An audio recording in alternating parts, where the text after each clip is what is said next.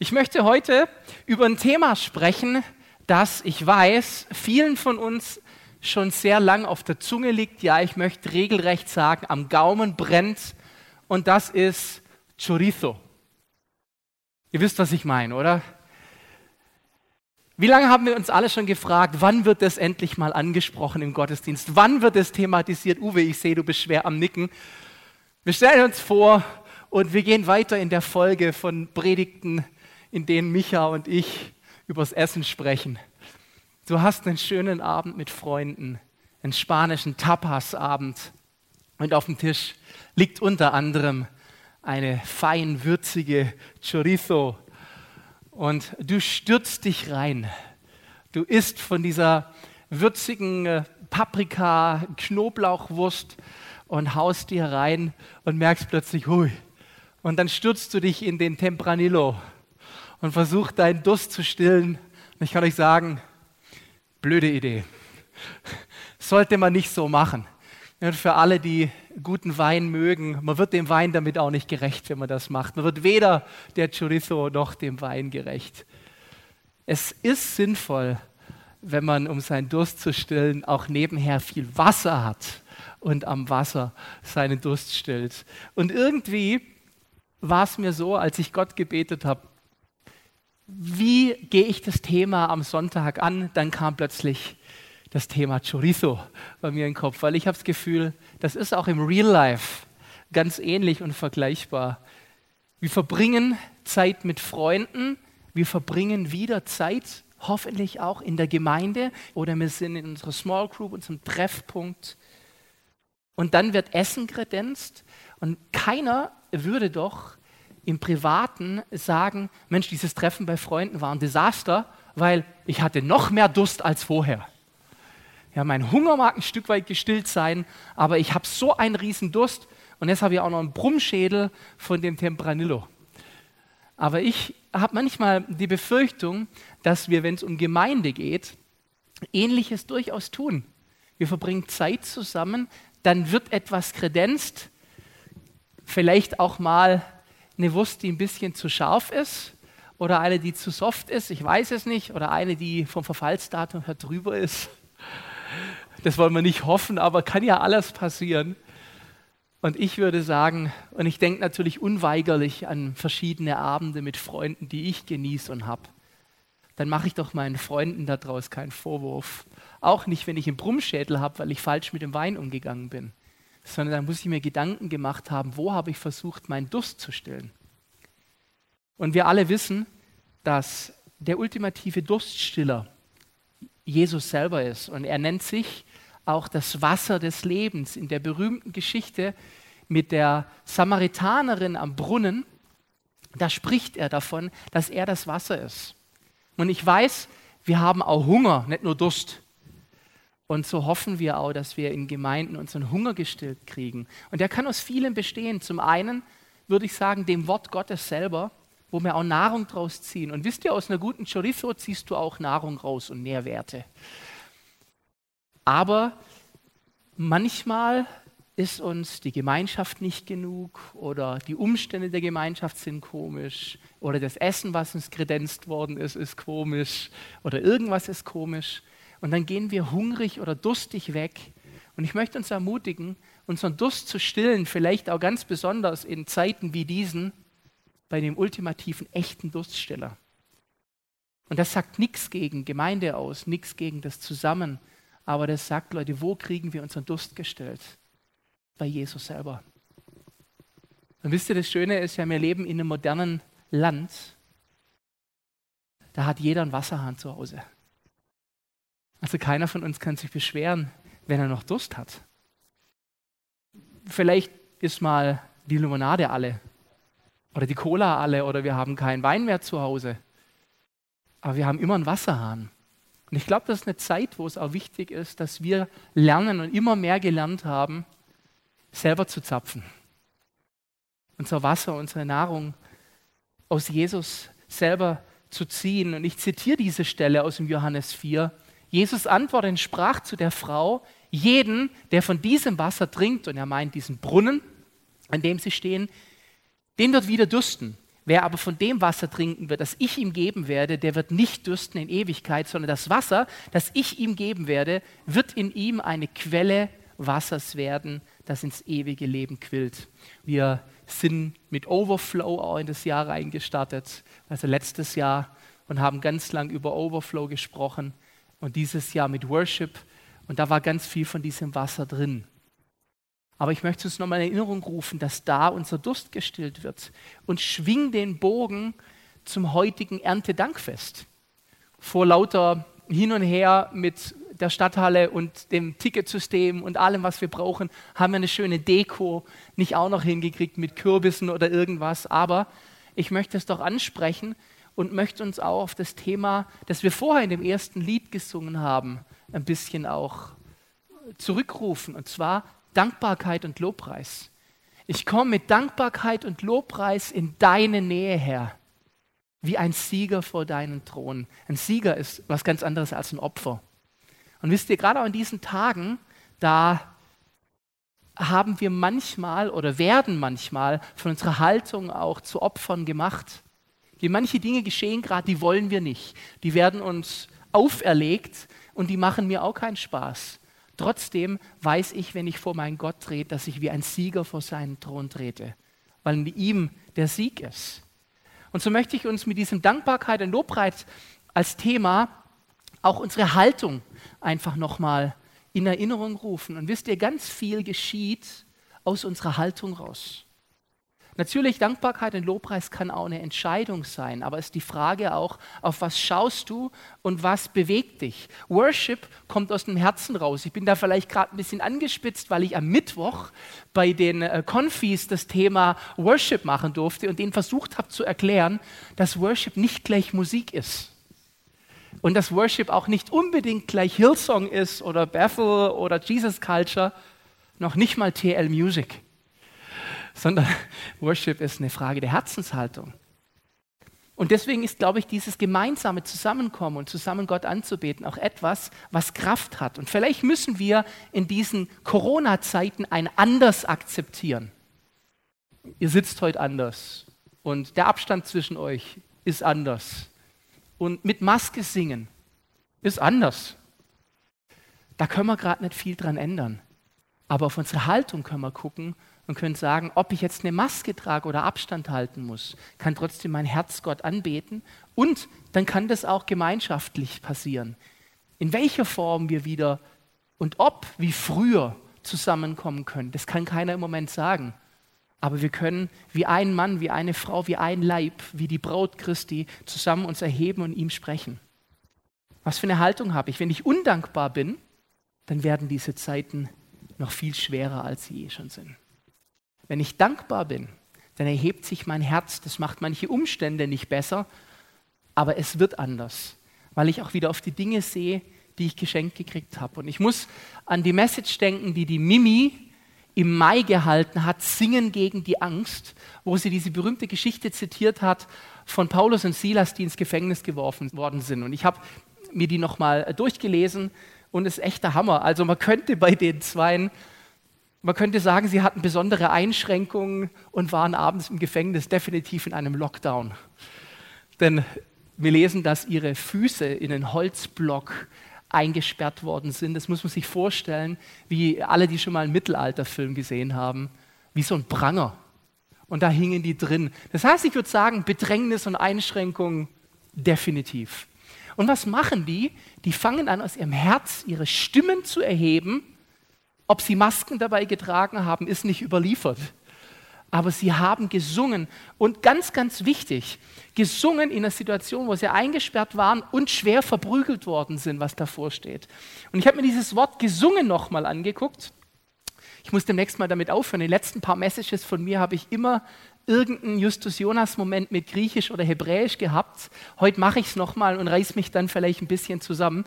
Aber dieses führt zu etwas. Und zwar, was hier drin steht, ist Humneo, und das ist lateinisch, Hymnos, und das kennen wir alle als Hymnen. Und die Übersetzung von Hymne ist nicht irgendein Lied singen, sondern Lob Gottes aussingen. Das heißt, wir können auch nicht auslegen, die waren da im Gefängnis und dann haben sie Lieder gesungen zu Gott Oh, wie mies geht es mir, so komm doch und hilf. Oh, wie dreckig bin ich hier, so komm doch und greif ein. Sondern nee, die haben angefangen zu singen, du wohnst im Lobpreis deiner Söhne, Lobpreis deiner Töchter. Und die Gefangenen drumherum haben gedacht, boah, die sind echt durch. Ich finde das sehr beeindruckend. Wisst ihr, der gemeinsame Lobpreis der ganzen Gemeinde als Gruppe, die sich in Herz und Stimme vereint, hat eine ganz besondere Kraft. Auch wenn wir Masken dabei tragen müssen. Wichtig ist, dass unsere Herzen keine Masken tragen, sondern wir bloß vor Gott stehen. Und dem einen oder anderen hilft das vielleicht sogar, weil wir jetzt vom anderen nicht mehr so erkannt werden, dass wir mit Maske noch bloßer vor Gott stehen können. Und dieses gemeinsame Lobpreisen, und da knüpfe ich vielleicht, wenn man so will, ein bisschen an die letzten drei Predigten an von unserer Predigtreihe über eine Gemeinde, wie sie im Buche steht. Man könnte meinen, dieses Gemeindeding ist sehr neutestamentlich, aber tatsächlich finden wir Gemeinde und Gemeinschaft auch im Alten Testament und auch den Wert davon im Alten Testament. Merken sogar, dass von der Umgebung her und vom Kontext her diese ganze Sache von kollektivem Volksdenken, Volk zusammen sein, viel, viel stärker ist als bei uns im stark individualisierten Mitteleuropa. Und was mir zum Beispiel einfällt, ist beim gemeinsamen Lobpreis, und äh, das wird wahrscheinlich dem einen oder anderen von euch auch einfallen, ist die Geschichte, die wir in Josua 6 lesen von den Mauern von Jericho. Das ist gemeinsames Lobpreisen. Das ist so spannend, die ziehen als ganzes Kriegsvolk mehrere Male um die Stadt Jericho mit diesen Widderhörnern, in die sie reinpusten. Und am letzten Tag ziehen sie siebenmal rum und das ganze Volk erhebt ein Mega-Geschrei. Die sind laut zusammen. Und da liegt eine Kraft drin. Sicher, das waren jetzt nicht die Frequenzen ihrer Stimmen, die die Mauern zum Fall gebracht haben. Ich erinnere mich, als ich Kind war, wirklich kleines Kind, ich liebte die lustigen Taschenbücher von Disney und hatte viele davon. Und da gab es eine Geschichte, wo Dagobert Duck loszieht und mal wieder im Streit gegen Klaas Clever und versucht, die Posaunen von Jericho zu finden, weil die alles abreißen können. So ist das nicht zu verstehen. Es waren auch keine Posaunen, es waren Widderhörner. Und ich glaube, auch die waren es von der Frequenz nicht.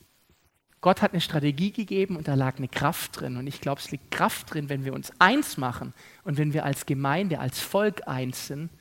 Und ich lade uns dazu ein, ganz neu in eine Einheit zu kommen, gerade nach sechs Monaten, wo wir so separiert waren.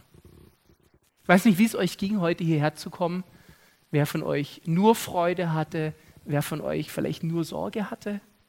Ich weiß, einige sind heute nicht da, weil sie Sorge haben. Das ist auch okay. Das muss jeder gerade für sich selber entscheiden. Aber mir ging es ein bisschen so wie damals nochmal Schulzeit, wie nach sechs Wochen Sommerferien. Du hast dich irgendwie auf den ersten Tag gefreut, aber hattest auch ein komisches Gefühl im Bauch. Natürlich hatte ich auch viel komisches Gefühl im Bauch wegen der ganzen Auflagen, die wir haben, weil ich nicht wusste, läuft das alles, klappt das alles. Dass dieses Ticketsystem die Plätze automatisch zuteilt, wie kommen wir mit klar? Aber wisst ihr, wo ich euch jetzt vor mir habe? Ich sehne mich so danach, dass wir wieder in diese Gemeinschaft finden und mit einer Stimme gemeinsam anbeten und loben, weil ich glaube, da liegt eine Stärke drin. Und Leute, lasst uns nicht zulassen, dass der Feind die Kraft unserer Gemeinschaft auseinandernimmt durch Auflagen, die von außen kommen und die wir im Moment zumindest nicht bewegen können. Diese Auflagen schmecken mir auch nicht. Die machen mir seit sechs Monaten meinen Job meine Berufung als Pastor enorm schwer. Es ist okay, Online-Streamings zu machen. Das ist ein gutes Tool, gut, dass es YouTube gibt. Aber es ist was anderes, zu Menschen direkt zu sprechen und dann vielleicht lieber wie heute parallel aufgenommen zu werden. Das ist okay. Liebe Grüße an alle von euch, die es erstmalig jetzt auf YouTube gucken. Ist gut. Aber beides zusammen, das ist mir wesentlich lieber als ein Entweder-Oder. Doch ich habe keinen Einfluss drauf. Das passiert die Frage ist, in was für einer Haltung bleibe ich? Und wisst ihr, was mir schon Bauchschmerzen macht aus Sorge, ist das immer lauter werdende Murren unseres Volkes. Zum einen unseres Landes, aber auch unseres Volkes des Leibes Christi. Und die Bedrückung, die ist nicht das Thema, über das wir sprechen müssen. Aber die Haltung ist das, wo ich mir Sorgen mache. Das geht bis dahin, dass auch, ich sag mal, das Anmahnen von Befindlichkeiten gegenüber uns als Pastoren in den letzten Wochen gut angestiegen ist. Und es waren fast immer Punkte, die angemahnt wurden, für die wir einfach nichts können, sondern unter den Regeln, die wir gerade stehen. Das macht einem aber das Leben enorm schwer. Und ob jetzt unsere Regierenden gerade die richtigen Entscheidungen treffen oder nicht, Wer vermag das zu sagen? Aber ich möchte sagen, ich habe auf jeden Fall einen Respekt davor, diese Aufgabe zu übernehmen, denn die ist nicht einfach, das ist ganz sicher. Und was ich tun möchte ist, ich möchte den Micha nochmal rezitieren, letzten Sonntag, der gesagt hat, wenn wir Christen und Gemeinden für unsere Obrigkeit beten, dann machen wir unseren Job.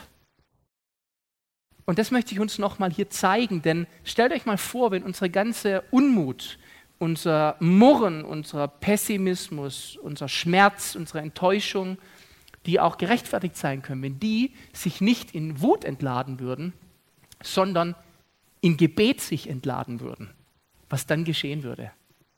Und deswegen lasst uns nochmal zusammen angucken, 1 Timotheus 2, die Verse 1 bis 4. Dürft ihr gerne, auch wenn ihr mögt, in euren Bibel-Apps oder Bibeln, wenn ihr sie dabei habt, nachschlagen, weil das ist eine Stelle, die solltet ihr selber gelesen haben, dass ihr wisst, das steht da wirklich so drin. Das Erste und Wichtigste, wozu ich die Gemeinde auffordere, ist das Gebet. Es ist unsere Aufgabe, mit Bitten, Flehen und Danken für alle Menschen einzutreten. Insbesondere für die Regierenden und alle, die eine hohe Stellung einnehmen, damit wir ungestört und in Frieden ein Leben führen können, durch das Gott in jeder Hinsicht geehrt wird und das in allen Belangen glaubwürdig ist. Vielleicht ganz kurz, bevor wir die Verse 3 und 4 angucken. Wer denkt, dass Paulus diesen Satz leichtfertig geschrieben hat in der Zeit, wo sie einfach die Traumregierung hatten, der irrt, die waren unter römischer Besatzung, das war gar nicht witzig. Das war ein anderer Zustand als bei uns. Und trotzdem ruft er auf und sagt nicht, meckert und mosert, erhebt euch, beschwert euch, sondern er sagt, betet und segnet, dann wird das eine Auswirkung haben, die auch uns wieder zugutem kommt. Sollte man mal gehört haben. Und dann die Verse 3 bis 4. In dieser Weise zu beten ist gut und gefällt Gott, unserem Retter. Denn er will, dass alle Menschen gerettet werden und dass sie die Wahrheit erkennen.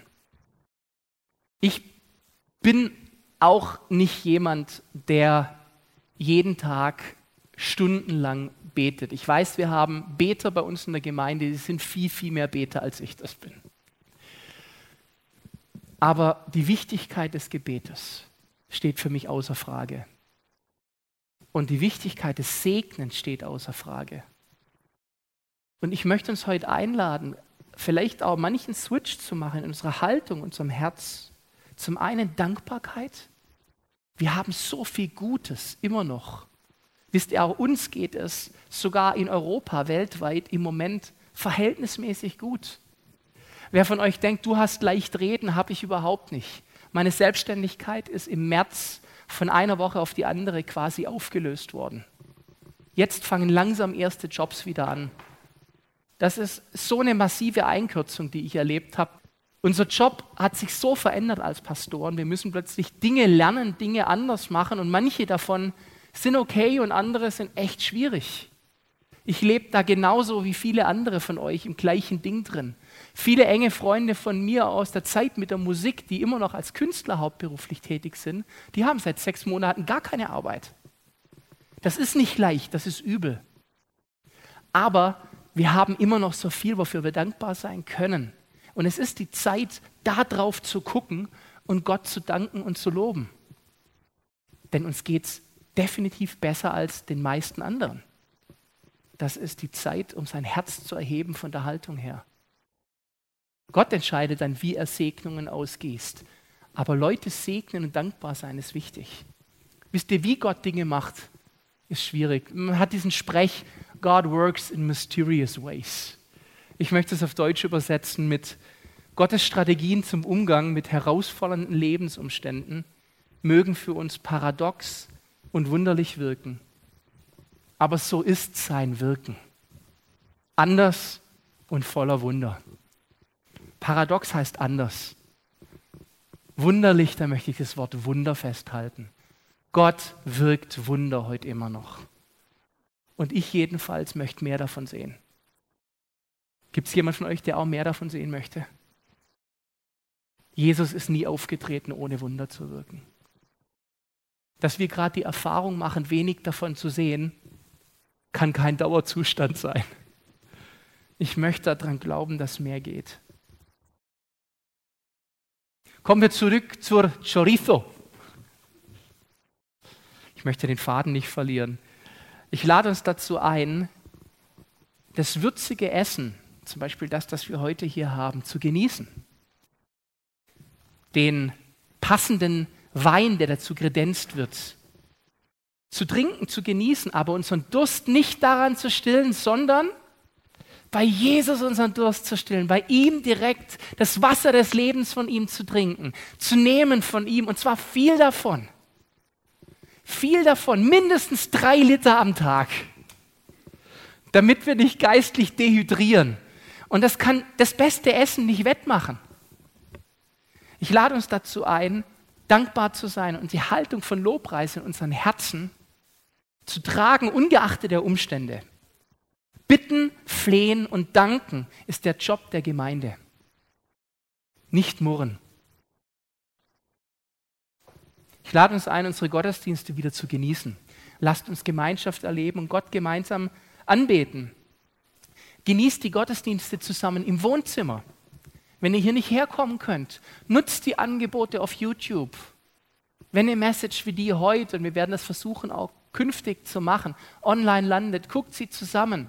Auch da sprecht als Treffpunkt zusammen die Predigten nach, schlagt nochmal nach. Ich möchte zitieren, Apostelgeschichte 17, Vers 11.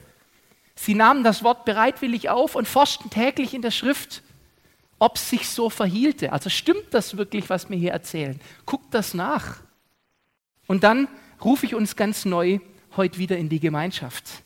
Ich rufe uns ganz neu in den Lebensstil von Dank und Anbetung. Ich rufe uns ganz neu in unsere Verantwortung, diese Gesellschaft durch Fürbitte und durch Segnen zu stützen und damit relevant zu sein als Leib Christi, damit Salz zu sein und Licht in dieser Gesellschaft. Denn das braucht diese Zeit dringender als je zuvor. Liebe ist unser erstes Gebot. Du sollst den Herrn, dein Gott, lieben, von ganzem Herzen, von ganzer Seele, mit all deinem Sein. Das andere aber ist dem gleich. Du sollst deinen Nächsten lieben wie dich selbst. Und lasst uns eine gute Herzvorsorge treffen, gute Kardiologie. Wenn wir Pessimismus und Angst in uns Raum geben, das hat eine ganz fiese Angewohnheit. Es greift dann nach mehr und zieht um sich. Jemand, der Angst verbreitet, steckt andere damit an. Ich glaube, Angst ist noch ansteckender als Corona. Wir sind eines anderen Geistes Kind. Denn Gott hat uns nicht einen Geist der Verzagtheit gegeben, sondern den Geist der Kraft, der Liebe und der Besonnenheit. Bevor wir jetzt nochmal gemeinsam dieses Lied auch singen, auch ich hoffe ganz bewusst Dankbarkeit und Lobpreis, möchte ich uns einladen, ja eine kleine Aufgabe stellen, in einem Moment der Stille einfach Gott drei Dinge jetzt heute Vormittag hinzubringen für die du dankbar sein kannst. Und je konkreter du es machst, desto besser. Und guck mal da drauf, du wirst merken, dein Blick geht ganz schlecht gleichzeitig auf die Angst, wenn er auf die Dankbarkeit geht. Und dann geh aus diesen drei Punkten, für die du Gott jetzt dankst, in dieses Lied rein und ruf deiner Seele und der Gemeinde zu und der Gesellschaft. Denn du bist gut, gut, so gut. Und dann ruf zu dir, meine Seele, hörst du mir zu? Singe. Denn nichts anderes sagt die Stelle, das sagt David. Ich befehle dir meine Seele, egal was du vorhast, jetzt wird gesungen. Meine Seele singe gut, gut, so gut.